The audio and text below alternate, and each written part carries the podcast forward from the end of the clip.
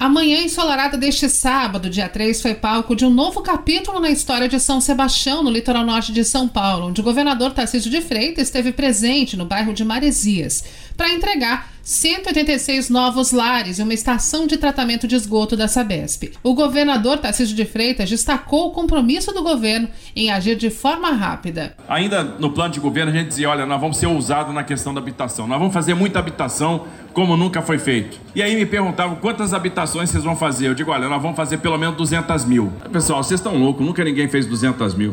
Nunca. Aliás, nem perto disso, num período de quatro anos. E eu vou dizer para vocês que hoje no estado de São Paulo tem construção 112 mil. Hoje. Rodando obra no estado todo. 112 mil habitações. Ano passado nós entregamos 20 mil unidades. A cerimônia carregada de emoção e esperança marcou o recomeço mais digno e seguro para centenas de famílias que viram suas vidas afetadas pelas intempéries climáticas. Os 186 apartamentos entregues ofereceram não apenas abrigo, mas também representaram um compromisso do governo estadual em proporcionar condições de vida mais estáveis e segura para os munícipes.